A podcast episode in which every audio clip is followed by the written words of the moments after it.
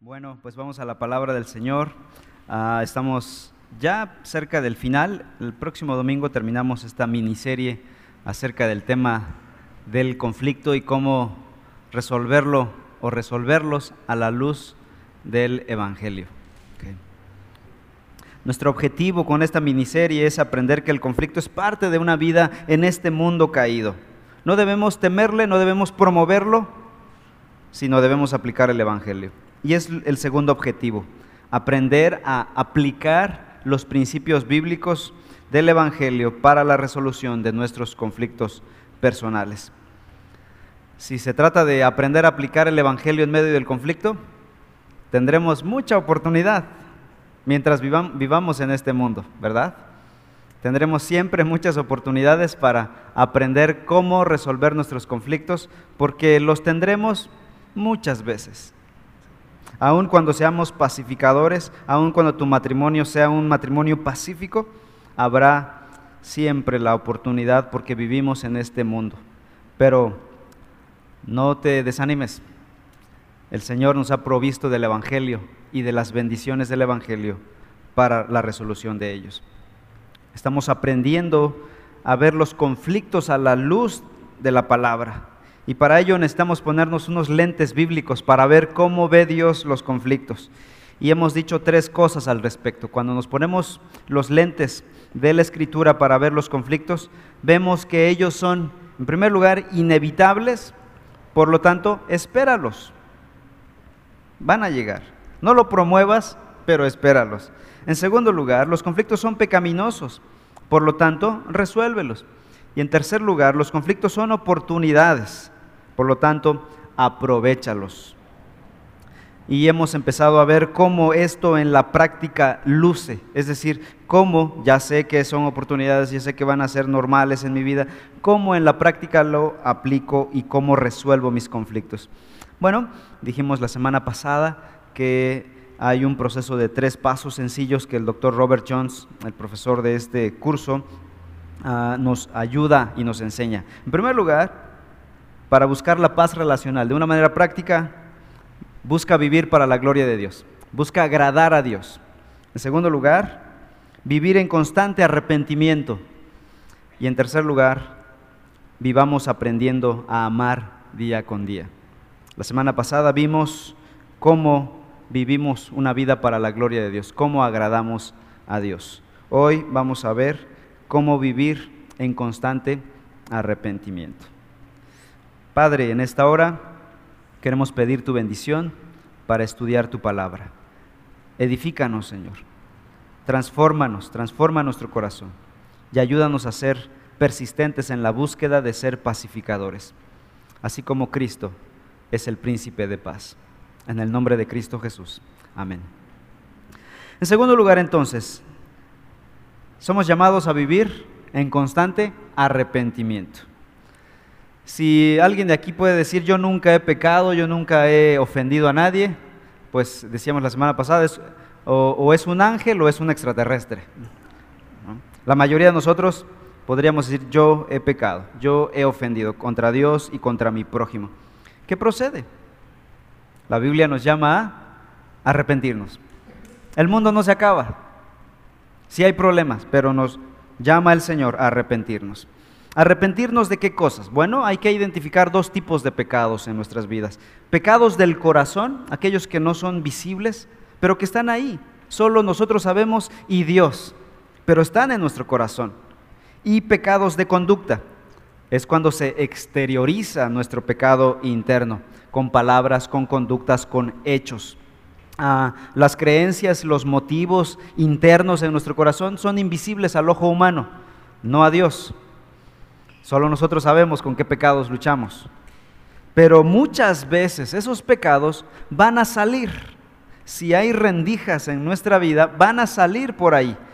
Y generalmente cuando hay conflicto, sale mucho de lo que hay en el corazón. Veamos entonces los pecados de corazón. Dice Proverbios 4:23, con toda diligencia guarda tu corazón porque de él brotan los manantiales de la vida. Lo que está diciendo la escritura aquí en este pasaje es que nuestro corazón es el epicentro de nuestro ser. Un manantial, dice esta versión NBLA, de donde fluye todo lo demás. De ahí sale todo de nuestro corazón. El corazón es el motor que produce.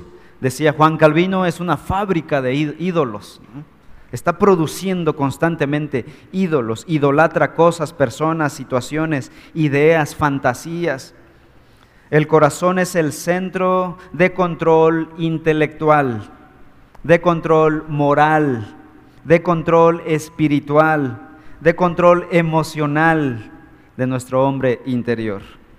En el corazón está la dirección que nos dirige, que nos impulsa, que nos controla. Ahí están nuestros afectos más profundos, nuestras motivaciones más profundas. Todo lo que hacemos externamente radica de lo que hay dentro de nuestro corazón. Por eso cuidado con lo que metamos al corazón. Si metemos una filosofía, una ideología, un sueño, una, una ficción, una persona, una situación, una idea, eso nos va a gobernar.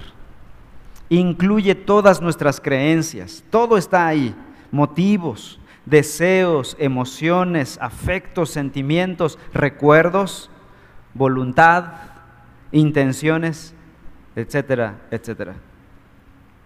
Y todo desde el corazón. De ahí se impulsa todo. Vean lo que dice Jesús, Mateo 15. Mateo 15, 18 y 19. Pero lo que sale de la boca, dice el Señor Jesús, proviene de dónde? Del corazón. Y eso es lo que contamina al hombre, lo que está en el corazón. Porque del corazón provienen malos pensamientos, homicidios, adulterios, fornicaciones, robos, falsos testimonios y calumnias. Cuando una persona planea robar, ¿qué lo impulsó a robar? ¿Qué lo impulsó a planear el robo? Un deseo en su corazón. Quería una vida así, lujos, anhelos y esos motivos que estaban en su corazón impulsaron el plan. Cuando una persona, dice Jesús, comete homicidio, ¿de dónde sale? Del corazón. Había ira desenfrenada, había venganza en su corazón. Cuando una persona comete adulterios, dice Jesús, ¿de dónde viene? De los deseos más profundos del corazón. Ahí planea y desea de estas cosas. Cuando hay fornicaciones, cuando hay robos, cuando hay falsos testimonios, cuando hay calumnias, todo procede de allá, de ahí sale. Nuestro corazón es entonces un manantial abundante. Nunca está en sequía ese, ese manantial, nunca está en escasez nuestro corazón, siempre abundantemente produciendo. Ahora vean Santiago capítulo 4. Santiago capítulo 4, versículos 1 y 2. Y el apóstol Santiago, hermano del Señor Jesús, pregunta, inspirado por el Espíritu, ¿de dónde vienen las guerras y los conflictos entre ustedes? Alguien dirá, bueno, vienen de las situaciones externas, diría la psicología viene de, fuera, viene de mis familiares, viene de las personas que me obligan. ¿Qué dice la Biblia? ¿No vienen de las pasiones que combaten en sus miembros? Pregunta retórica, es decir, vienen de las pasiones que combaten, que vienen desde aquí, combaten contra nuestros miembros. Versículo 2, ustedes codician y no tienen. ¿De dónde viene la codicia? Del corazón. Por, ese, por eso cometen homicidio son envidiosos y no pueden obtener, por eso combaten y hacen guerra. No tienen, porque no piden, dice el Señor. Ah, entonces, a la luz de estos versículos, de esta realidad bíblica, de que todo proviene del corazón, nuestro objetivo como creyentes es entonces guardar nuestro corazón. Por eso iniciamos con Proverbios 4:23. ¿Qué nos dice Proverbios 4:23? Con toda diligencia o sea, no nos podemos dormir en nuestros laureles, no podemos bajar la guardia porque el corazón es una máquina, es una fábrica de ídolos, dice Calvino. Debemos con toda diligencia guardar nuestro corazón porque de él brota constantemente día a día los manantiales de la vida. Debemos guardar nuestro corazón y mantener diligentemente nuestra postura enfocada en el Evangelio y en Dios. no sea que nos desviemos. ¿eh? Por eso Pablo dice, y todos los escritores bíblicos nos llaman a mantenernos alerta. Jesús dijo, velen y oren. La carne es débil, el espíritu quiere, pero la carne es débil. Pablo decía, aquel que cree estar firme, mire que no caiga, no nos podemos dormir. El día que bajamos la guardia, pecamos. De ahí que en el nuevo pacto, con la venida de Jesús, la estrategia de Dios para salvar al hombre sería comenzar de dónde? Reformar su sociedad para que el hombre fuera mejor, reformar las instituciones humanas, las ONGs, los políticos, las políticas, las filosofías, los países, la economía. ¿Saben cuál es el modus operandi de Dios para salvarnos? Efectivamente, empezar con cada individuo desde su corazón. Y eso tiene un éxito impresionante. Esto ha dado revoluciones completas al mundo. Cuando los apóstoles llegaban predicando a nuevos lugares en el mundo greco-romano del siglo I, la gente decía, estos que trastornan al mundo también han llegado aquí. Y no eran ellos, ¿verdad? Porque estos eran analfabetos, galileos que no tuvieron mucha educación, pero cuando se encontraron con el Evangelio simplemente empezaron a predicar el poderoso Evangelio, como Pablo decía, Romanos 1.16, porque no me avergüenzo del Evangelio porque es dinamita, dinamis de Dios, poder de Dios para salvación. Simplemente se dedicaron a predicar el sencillo Evangelio. Pablo dijo, 1 Corintios 15, cuando yo vine a ustedes, yo no vine con excelencia de palabras, no vine a persuadirlos con buena retórica filosófica, como era costumbre en el siglo I de los filósofos que hablaban el griego ático, el griego elevado. Pablo dijo, yo vine con palabras raquíticas quizá, pero hablé el poder del Evangelio y él transformó a las personas. Spurgeon, el siglo antepasado, decía, hacía una analogía y decía que la Biblia, o la palabra de Dios es como un león. Un león, a un león no necesitas defenderlo, decía Spurgeon. Solo abre la puerta y déjalo salir, y él hará su trabajo. Es lo que debemos hacer con la palabra de Dios. Solo abre, déjala salir, y ella hará su obra transformadora. Dios tiene una estrategia interna, porque Dios sabe cuál es el meollo del asunto, Dios sabe cuál es el meollo del problema, el corazón caído del hombre. Entonces Dios va a ir a restaurar cada corazón y captura sus vidas. Y ahora somos siervos de Cristo y queremos ser siervos de Cristo, ¿verdad? Gozosamente le seguimos y le servimos. Ezequiel 36, 25 del Antiguo Testamento. Dios anunció lo que haría en el nuevo pacto. Ezequiel 36. Sé que es un libro difícil de encontrar, pero se los aseguro, está en sus Biblias. Ezequiel 36, 25 dice, entonces los rociaré con agua limpia y quedarán limpios, dice el, el, Señor al profeta Ezequiel. De todas sus inmundicias y de todos sus ídolos los limpiaré Ahora, cuando tú lees el versículo 25, dices, con agua nos va a purificar, tú ya como que te adelantas y dices, esto es metafórico, ¿verdad? Y efectivamente, versículo 26. Además, les daré un corazón nuevo y pondré un espíritu nuevo dentro de ustedes. Quitaré de su carne el corazón de piedra, endurecido, y les daré un corazón blando, suave a la verdad del Evangelio. Esa es la estrategia de Dios para el nuevo pacto. ¿Qué es lo que está haciendo hoy? ¿Qué está haciendo Dios? Cambiar nuestro corazón. Versículo 27. ¿Cómo haría Dios eso? ¿Con agua? Por eso algunos piensan que el bautismo regenera, pero no, no, no es verdad, ya lo aclaramos muchas veces. Versículo 27. Pondré dentro de ustedes mi espíritu y haré que anden en mis estatutos y que cumplan cuidadosamente mis ordenanzas. Dios haría esta obra de transformar nuestros corazones por medio de su Espíritu Santo. Cuando Dios envía su Espíritu transformador a nuestro corazón, ocurre una purificación. Primero ocurre una regeneración. Tito 1.5, Juan capítulo 3, nuevo nacimiento, regeneración, nueva vida, vivificación, como le quieran llamar. Y entonces comenzamos a hacer lo que dice aquí. Cumpliremos cuidadosamente sus ordenanzas. ¿Nos están obligando a tratar de guardar su palabra? No, aquí todos estamos voluntariamente y gozosamente. Nadie está obligado a estar aquí. ¿Por qué? ¿Quién nos impulsa? El Espíritu Santo, desde el corazón.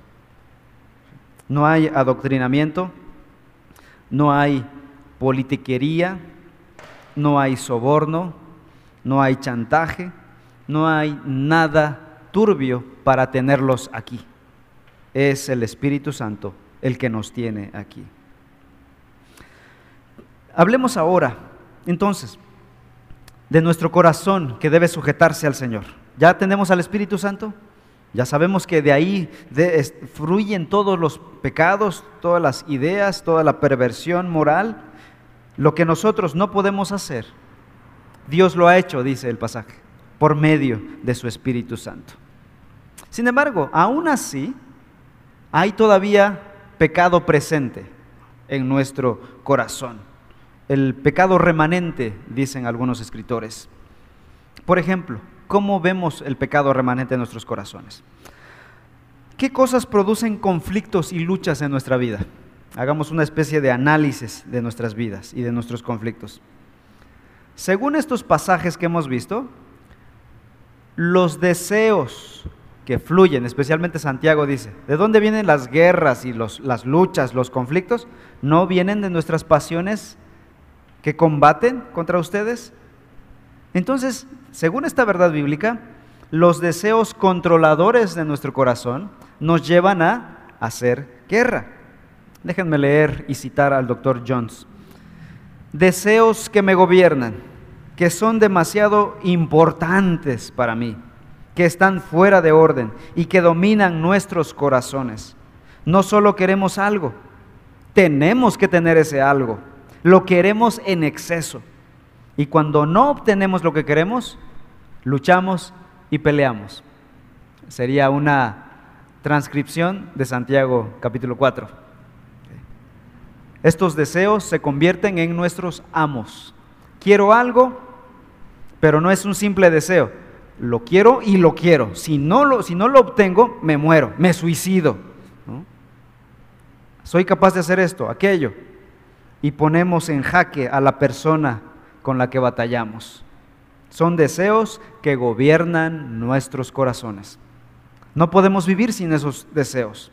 Por ejemplo, alguien puede decir, yo necesito o debo tener, ¿qué cosa? Piensa en tu propia situación yo no hice una entrevista, una encuesta esta semana para preguntar cuáles eran sus luchas, pero por ser un simple mortal, un humano, un cohermano, puedo entender cuáles serían nuestras luchas.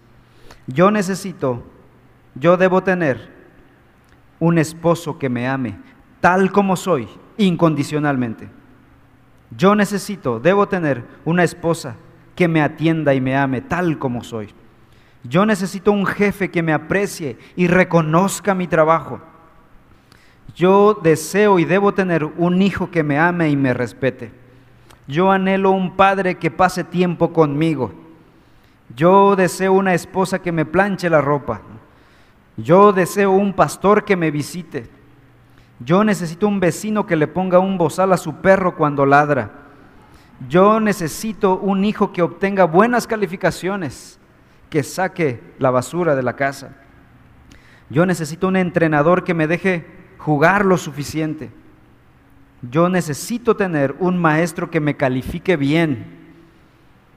Yo quiero un compañero de cuarto que recoja su ropa y limpie el fregadero de nuestra cocina, etcétera, etcétera, etcétera. Y la lista sigue de yo necesito, yo deseo, yo quiero. Piensen en esos deseos. Quizá ninguno de esa lista de deseos sea malo en sí mismo. ¿no? son malos deseos. Digo, tener un esposo que te ame, una esposa que te ame, no es un mal deseo. El problema, y aquí es donde quiero que pongamos toda la atención del mundo, el problema con esos deseos es que se convierten en exigencias son tan fuertes que controlan nuestro corazón, al grado de convertirse en una demanda. Si no lo tengo, soy capaz de asesinar a esa persona que no me da lo que yo necesito. De tal manera que exigimos de los demás afecto, atención, aprobación, admiración, aceptación. Dice el doctor Jones, y eso solo es la letra A de la lista. Atención, aprobación, admiración, aceptación, y falta todo el alfabeto. Eso queremos de los demás. Cuando exigimos estas cosas y no las obtenemos, ¿qué hay? Conflicto. Ahí viene el conflicto. Ahí está el resultado del conflicto. ¿Cómo sabemos que un deseo correcto se ha convertido en un ídolo que gobierna nuestros corazones? Alguien podría decir, hermano, tiene razón, la Biblia tiene razón. ¿Cómo puedo yo identificar cuando un deseo por algo bueno, por algo correcto, se ha convertido en un ídolo, en una exigencia que gobierna mi corazón? Bueno, qué bueno que preguntas eso, hermano. Para allá vamos. Hagamos un análisis de Santiago. Vayamos a leer Santiago 4, 1 al 3. Santiago capítulo 4, 1 al 3. Dice, ¿de dónde vienen las guerras y los conflictos entre ustedes? ¿No vienen de, de las pasiones que combaten en sus miembros? Ustedes codician y no tienen por eso cometen homicidio. Son envidiosos y no pueden obtener, por eso combaten y hacen guerra. No tienen porque no piden. Piden y no reciben, porque piden con malos propósitos para gastarlo en sus placeres. Sus exigencias, sus peticiones están mal motivadas, dice Santiago. En primer lugar, hagamos esta pregunta para determinar cuándo un deseo ya no es un deseo correcto delante de Dios, aunque sea por algo correcto aunque sea un deseo ah, legal, tener un hijo que saque buenas calificaciones, es un buen deseo, pero cuando ese deseo se ha convertido en algo pecaminoso, en un ídolo que está destronando a Cristo de mi corazón. Hasta esta pregunta, ¿consume ese deseo mis pensamientos?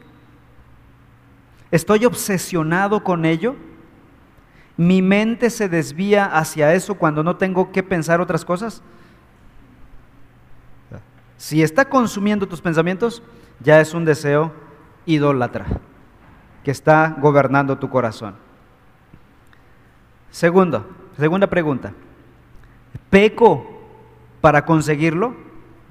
Por ejemplo, ¿manipulo a personas, manipulo situaciones para obtener lo que quiero con tal de tenerlo?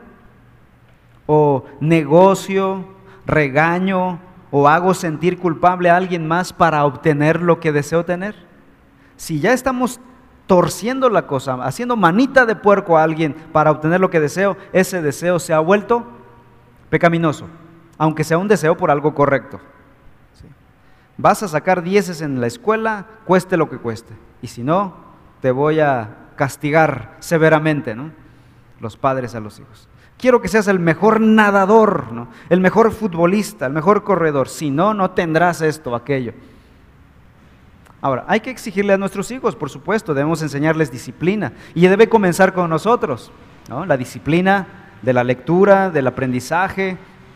Y debemos animarlos a disciplinarse, a que sean esforzados. Pero si tú ves que tu hijo es un chico esforzado, trabajador, pero aún así no logra pasar del 8, Oye, felicítalo. Está trabajando, se está esforzando. Pero si tú ya quieres dieces a fuerzas, ahí ya ese deseo ya es un deseo pecaminoso que está gobernando tu vida, tu deseo. En tercer lugar, la tercera pregunta que debemos hacernos para saber cuándo un deseo se ha convertido en pecaminoso es, ¿peco cuando no lo consigo? La segunda fue peco para conseguirlo. Peco cuando no lo consigo es la tercera pregunta. ¿Pongo mala cara o exploto o me alejo o chismeo acerca de alguien cuando él o esa persona no me da lo que deseo? Si tal persona, si el pastor no me visitó, digo, yo soy pastor, conozco esto de entrada, ¿Pecamos? Cuando mi esposa no me da lo que deseo, ¿pongo mala cara? Cuando mi esposo no me da lo que quiero, manipulo, exploto, chismeo. Cuando mi jefe no me da el aumento salarial, hablo tras su espalda. Cuando el hermano no me dio lo que yo necesitaba, me alejo de él, le aplico la ley del hielo. Los conflictos de la vida diaria brotan de deseos que dominan el corazón. El doctor Ken Sandy, otro autor de otro libro, llama a esto la progresión de un ídolo. ¿Saben cómo progresa un ídolo? Un ídolo nace así, pequeñito y empieza a creer, a crecer. En primer lugar, la semilla de la idolatría es un deseo. Un deseo por algo bueno incluso. Pero era deseo. Después, ese deseo se convirtió en exigencia. Luego esa exigencia se convirtió en juzgar, en juicio. Y al final, ese deseo se convirtió en un castigo. Deseo, exigencia, juicio, castigo. Mi deseo inicial puede ser por algo legítimo, pero se puede convertir en algo pecaminoso cuando se convierte en una exigencia de que si no lo tengo, habrá consecuencias. Y si alguien no cumple mis exigencias, lo juzgo en mi corazón, lo condeno en mi corazón, hablo mal de esa persona en mi corazón y después lo castigo. ¿Cómo castigar a una persona? Bueno, creo que somos maestros en esa arte, ¿no? ¿Cómo castigamos a una persona que no ha cumplido nuestras exigencias? Va de todo, desde gritarle hasta dejarle de hablar. Cualquiera de las dos cosas pueden ser un castigo. Gritarle o dejarle de hablar. Chismear o evitarle cuando lo ves. Le das la vuelta. Es una forma de castigar. ¿Qué dice el Evangelio, mis amados hermanos? ¿Qué dice la palabra al respecto? Veamos cómo el Evangelio se aplica aquí. Filipenses capítulo 2. Vamos a Filipenses capítulo 2, versículos 3 al 9.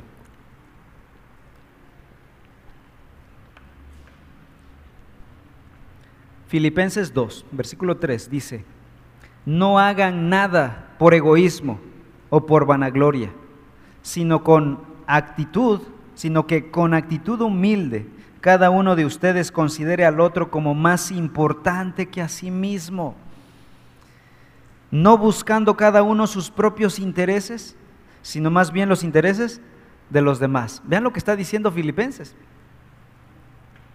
Y a, partir del versículo 5, el apóstol va a poner a alguien de ejemplo. ¿Saben quién lo hizo y quién lo hace de esta manera? Haya pues en ustedes esta actitud que hubo también en Cristo Jesús, el cual, aunque existía en forma de Dios, no consideró el ser igual a Dios como algo a que aferrarse, sino que se despojó a sí mismo, tomando forma de siervo, haciéndose semejante a los hombres. Vean, ¿en qué condición estaba el Hijo de Dios? En gloria, en forma de Dios, en la gloria eterna y él estuvo dispuesto a despojarse de esa gloria, no de su divinidad, no de su naturaleza divina, él siguió siendo Dios y sigue siendo Dios eternamente, pero sí de su gloria, de su estado glorioso, de su estado de confort divino. Y se despojó y se hizo como nosotros para vivir, como nosotros, y no como nosotros en el siglo XXI, en el siglo primero, con esas, cuando no existía el aire acondicionado, allá en Palestina, semidesértica. Versículo 7. Se despojó a sí mismo tomando forma de siervo, haciéndose semejante a los hombres y hallándose en forma de hombre, se humilló él mismo, haciéndose obediente hasta la muerte y muerte de cruz. Por lo cual Dios también lo exaltó hasta lo sumo y le confirió el nombre que es sobre todo nombre. Así que este es el llamado del Evangelio para los que hemos de creer en este Cristo glorioso que dejó su gloria para humillarse por nosotros. Una persona que ha sido transformada por este Evangelio somete y subordina su corazón a Jesús. De hecho, una de las cosas en el Evangelio y que nos enseña el Evangelio es a vivir contentos. Cualquiera que sea nuestra situación, dice el apóstol Pablo, estar contentos e incluso con deseos no cumplidos. Tremendo, ¿verdad? El Evangelio nos enseña a vivir contentos aún con deseos no cumplidos. Cuando mis deseos no cumplidos se someten a Cristo, ¿saben qué pasa? Mi corazón encuentra descanso. Mi corazón encuentra gozo en la salvación, en el perdón de pecados. Uno empieza a contentarse por bendiciones espirituales que uno nunca había considerado. ¿Cómo entonces se hace esto? ¿Cómo enfocarme en Dios? ¿Cómo debo manejar estos deseos esclavizadores? En primer lugar, hay que reconocerlos. No ignorarlos, no hacerlos a un lado, sino reconocerlos. Luego arrepentirse luego reenfocarnos y luego reemplazarlos. En primero tenemos que aprender a reconocer cuando un deseo ya me está gobernando y ser honestos, decir, saben que este deseo ya me está gobernando, ya no es un simple deseo, ya lo quiero a fuerza. Quiero una esposa a fuerza, ¿no? me quiero casar a fuerza, truene, llueve, relampaguee. ¿no? quiero un salario así a fuerza, quiero un matrimonio así, cueste lo que me cueste. Quiero una familia así, quiero una iglesia así, etcétera, etcétera. Ya tenemos que reconocer que ese ya es un deseo que nos está gobernando. Posteriormente debemos arrepentirnos. Los deseos no son malos en sí mismos, como hemos visto. Quizás sean deseos por cosas buenas incluso. ¿Cuándo se vuelve pecaminoso un deseo? Cuando ya domina nuestro corazón, ¿no? Cuando ya domina nuestros pensamientos, cuando ya pecamos y no lo conseguimos. De esos pecados, de esos deseos controladores debemos arrepentirnos. Pero no terminamos ahí, falta. Después de arrepentirnos, después de reconocerlos, arrepentirnos, debemos volver nuestro corazón a Dios. Enfocarnos en su provisión fiel y aprender contentamiento. Decir, Señor, yo deseo que tal persona me dé algo. No me lo está dando y estoy viviendo insatisfecho. Vengo a ti, quiero que tú me des lo que esa persona no me da. Enfócate en Dios. Conténtate con lo que Dios provee para tu vida, para tu corazón, para tu alma. Aprende contentamiento, cualquiera que sea nuestra situación. Una vez estaba platicando con el, hijo, uno de los hijos del director del centro educativo, y yo le preguntaba si estaba muy emocionado por la nueva etapa en la que se encontraba. Estaba recién graduado de la universidad y, y, lo llamaron de inmediato a dar clases a la misma universidad donde estudió en Puebla. Y él me decía, sí estoy contento, pero no es nada fuera de lo normal. He aprendido a disfrutar cada etapa de mi vida. Cuando era niño aquí en la casa, disfruté a plenitud esa etapa me fui a estudiar, salí de la casa, disfruté esa etapa de estar fuera ah, estudiando, extrañé a mis padres, pero no fue tan fuerte porque aprendí contentamiento en esa etapa y ahora lo que estoy haciendo lo estoy disfrutando de manera normal. Es una vida plena. Ese joven no le corre nada, no hay prisa para nada, está pleno en lo que está haciendo. Donde está es pleno. Y puedes ver su vida con mucho gozo, con mucha firmeza es impresionante ese testimonio, cuando aprendemos contentamiento, cualquiera que sea nuestra situación. Aun cuando estamos en escasez, podemos aprender que es una etapa. Quizá Dios quiera sujetarte a escasez, incluso a pobreza. Puedes decir, Señor, te agradezco por esta etapa. Me estás tratando, estás tratando con mi corazón. Te doy gracias por esta etapa. Permíteme estar gozoso. Vendrá tiempo cuando Dios te dará más y aprenderás a estar contento, aprenderás sabiduría cómo manejar esa situación. Esto nos dará contentamiento, autocontrol, paz, capacidad de perdonar, saber escuchar, saber hablar piadosamente y saber orar incluso. Entonces debemos reconocerlos, arrepentirnos, reenfocar y reemplazarlos con el gozo que el Señor da. Los pecados de conducta ahora, hemos visto los pecados de corazón, esos que no se ven, que solo tú conoces. Pero ahora veamos los pecados de conducta. Cuando se exterioriza, cuando sale. ¿Cómo salen los pecados del corazón? Por medio de palabras, de comportamientos, o sea, de hechos, de acciones. ¿Cómo se manifiestan los pecados ocultos en el corazón? por medio de las acciones. Vean lo que dice Mateo 7. Mateo 7, 3 al 5.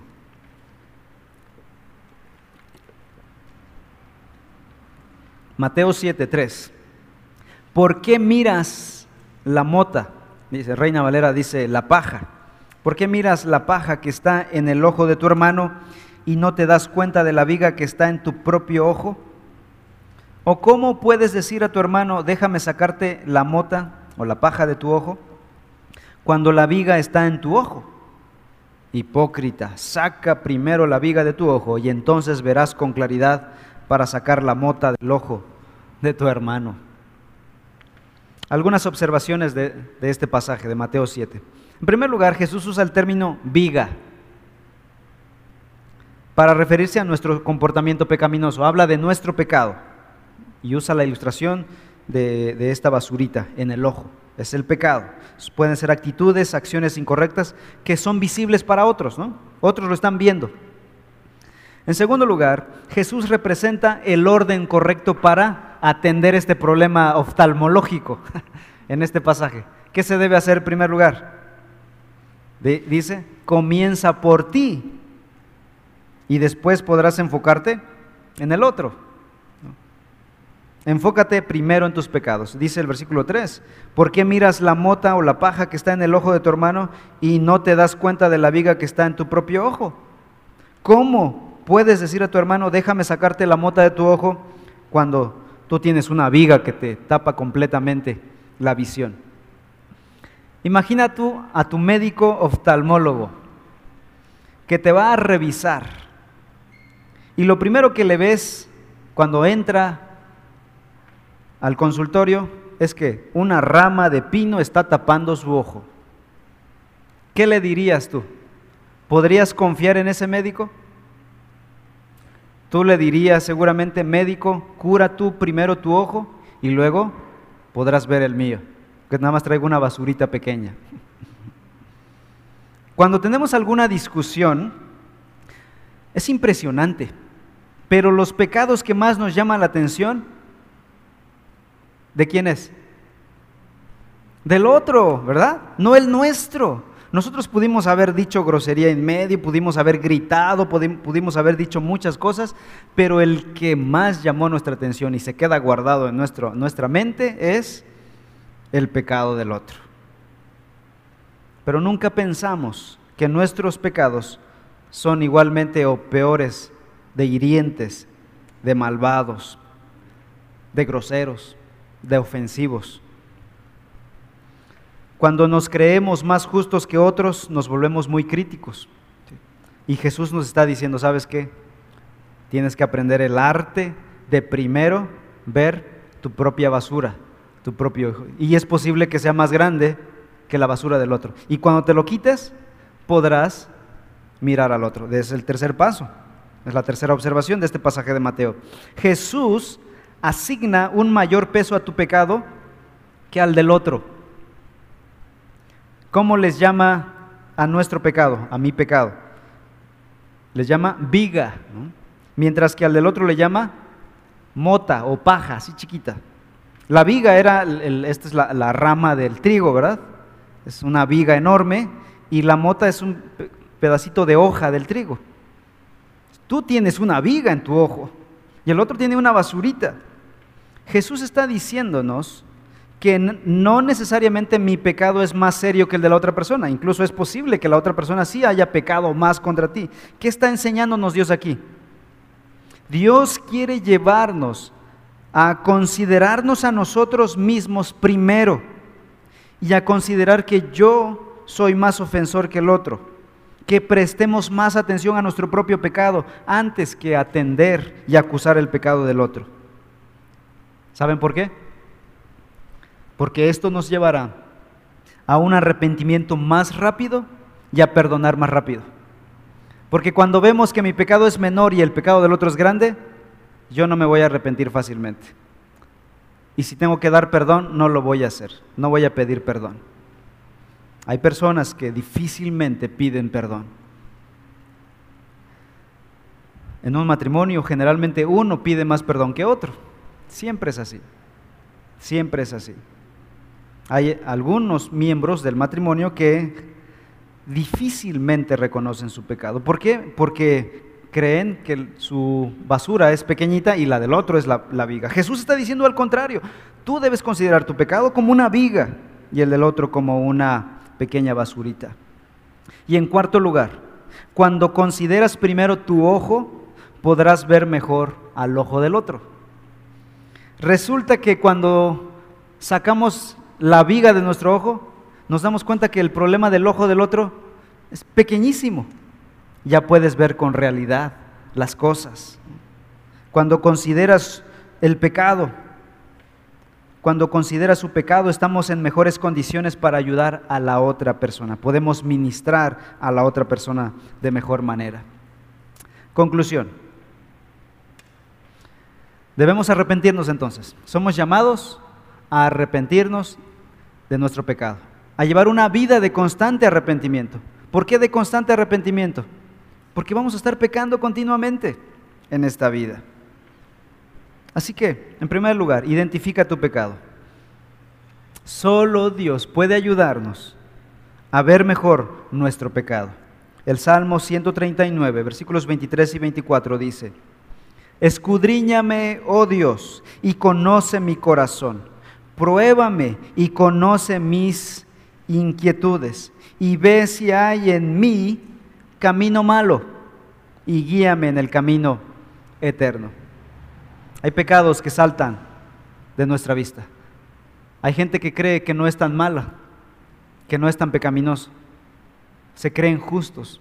¿Por qué? Porque ellos están viendo con su propia lente moralista. No han sido impactados por el Evangelio y no ven la gravedad de su pecado.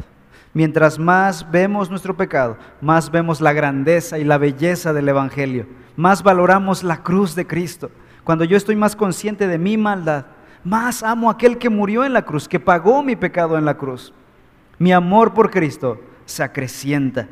Y saben, mi amor por el prójimo también. En segundo lugar, confiesa tu pecado a Dios. Comienza con Dios. El primer ofendido en un pecado es Dios. Ciertamente has ofendido a una persona, pero antes de que esa persona se ofendiera, Dios fue ofendido porque ofendimos a alguien que Él creó a su imagen. Y si es un hermano en Cristo, mucho peor, porque es alguien por quien Cristo murió en la cruz del Calvario. No lo olvides nunca. Ofender a un redimido, a un comprado por la sangre de Cristo, tiene mucho peso. Empieza con Dios. Todo pecado ofende a Dios primeramente. Primera de Juan 1.9 dice, si confesamos nuestros pecados, Él es fiel y justo para perdonarnos los pecados y para limpiarnos de toda maldad. Hermanos, ya no tenemos por qué cargar nuestro pecado. Cristo ya los pagó en la cruz. Ya no tenemos por qué cargar la culpa, el castigo el dolor, el resentimiento en nuestro corazón. Cristo ya los pagó en la cruz del Calvario. Él cargó nuestras enfermedades, nuestras dolencias en la cruz del Calvario. Así que podemos vivir una vida plena aun cuando haya conflicto. Así que dice el pasaje inicial, Romanos capítulo 12, 18, si es posible, en cuanto de ustedes dependa, estén en paz con todos los hombres. Amén. Vamos a orar. Señor, te damos gracias por la obra de Cristo Jesús, quien ya murió en la cruz por nuestros pecados, por nuestro conflicto mayor, nuestro conflicto cósmico, aquel conflicto que teníamos contigo. Gracias, Señor, por haber resuelto ese problema. Ahora te ruego, Padre, que nos permitas ser plenos en nuestros conflictos humanos con nuestros hermanos, con nuestros familiares, nuestros seres queridos. Ayúdanos a aplicar el Evangelio. Es difícil cuando estamos allí, cuando ya estamos en medio del conflicto. Danos de tu Espíritu Santo. Ayúdanos, Señor. Transfórmanos de una vez por todas. Hemos escuchado muchas veces estas verdades y repetimos los mismos pecados. Por eso Proverbios dice que el necio es como el perro que vuelve a su vómito, porque volvemos a nuestra necedad, a nuestra maldad. Quita la necedad de nuestro corazón, Señor. Ayúdanos, Padre. Te lo suplicamos en el nombre de Cristo Jesús. Amén. Que Dios les bendiga, hermanos.